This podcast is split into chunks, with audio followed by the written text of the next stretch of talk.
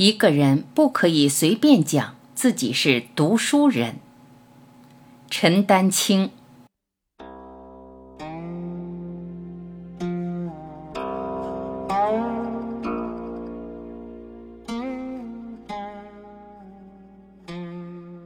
我说我不是读书人，第一是老实话，第二是在说反话，第三是在说气话，第四是有点沮丧。但我要告诉大家，我说自己不是读书人，是要给知识和书保留最后一点诚意和敬意。一个人不可以随便讲自己是读书人。我和书发生关系，是因为这些年写了几篇文章凑成书，人家就说你是写书的，抵赖不掉。有人忽然把我说成是优秀的散文家，这真是要命。我不过当了写作的客串，但我要对人家说我是读书人，这句话说不出口。我碰到王安忆，发现他和我同届，我们立刻有个默契。我们都没读过书，但是我画起画来，他写起小说来，莫名其妙都混到一点名气，很奇怪的一件事。道理很简单，就是文革结束非常荒凉。断代没有人，我们就混出来了。大家知道，上海、北京从前都有旧书店。作家阿城非常熟悉北京的琉璃厂。他说他的读书经验就是在上世纪五十年代，下课跑到琉璃厂看杂书，就站在那儿看。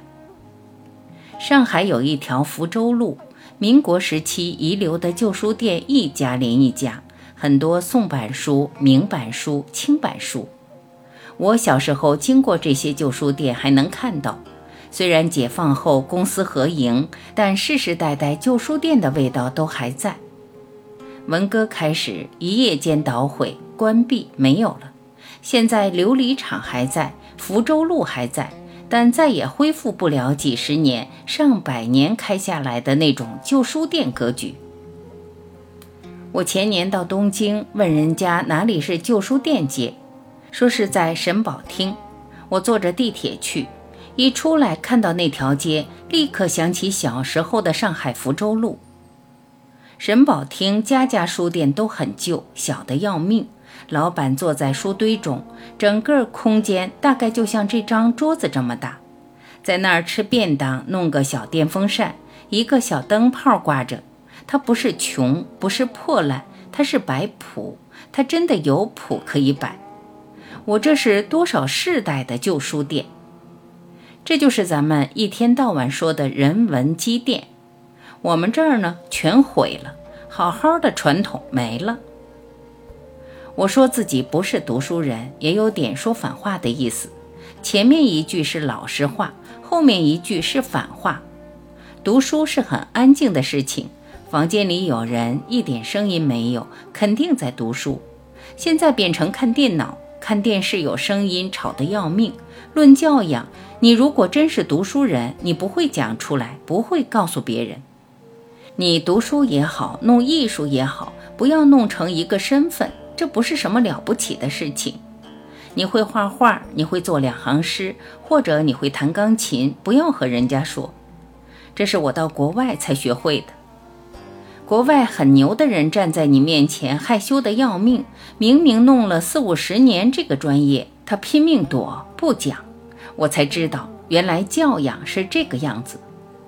但我们这边不是。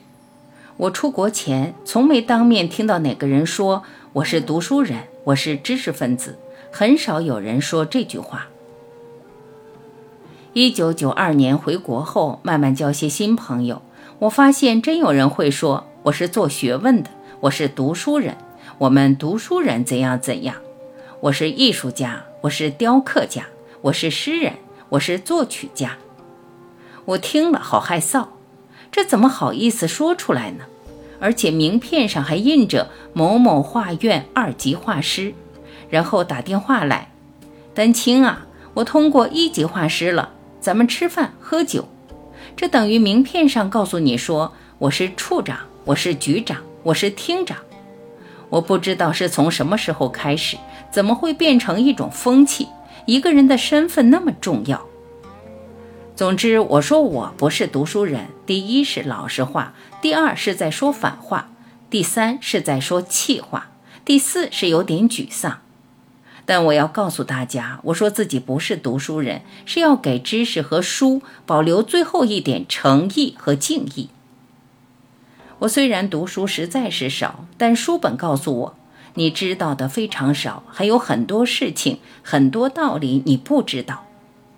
每次媒体让我谈读书，我都会拒绝，尤其是叫我推荐书目，我不好意思说我今年读了哪本书，然后登到报纸上去，让别人去读。你怎么知道别人没读过？如果有很诚恳的年轻人站在我面前，我可能会想一想。我会问他：“你读过没有？”他说没读过。我会说：“你去试试看。”但媒体每年这样的邀请，我都会婉言谢绝。我做不了。为什么呢？因为所有书教给我的就是一件事情：你不要自以为是，你要自以为非。最后，我想对大家说，每一本书都会变成你自己的房间。他让你躲进去，给你庇护，让你安静。我们在插队的时候，桥底下睡过觉，田野里睡过觉，两三个男孩挤在这么窄的床上也睡着了。那时真渴望有一间自己的房间。但是我的青少年时代非常快乐。现在想想，就是因为有书，有了书，你就好比有了自己的房间，每一本书就是自己的房间啊。